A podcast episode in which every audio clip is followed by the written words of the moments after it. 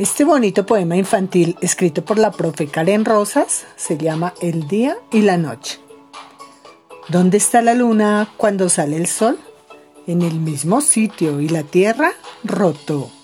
Amanece el día, el sol da calor. Pasan 12 horas y ya oscureció.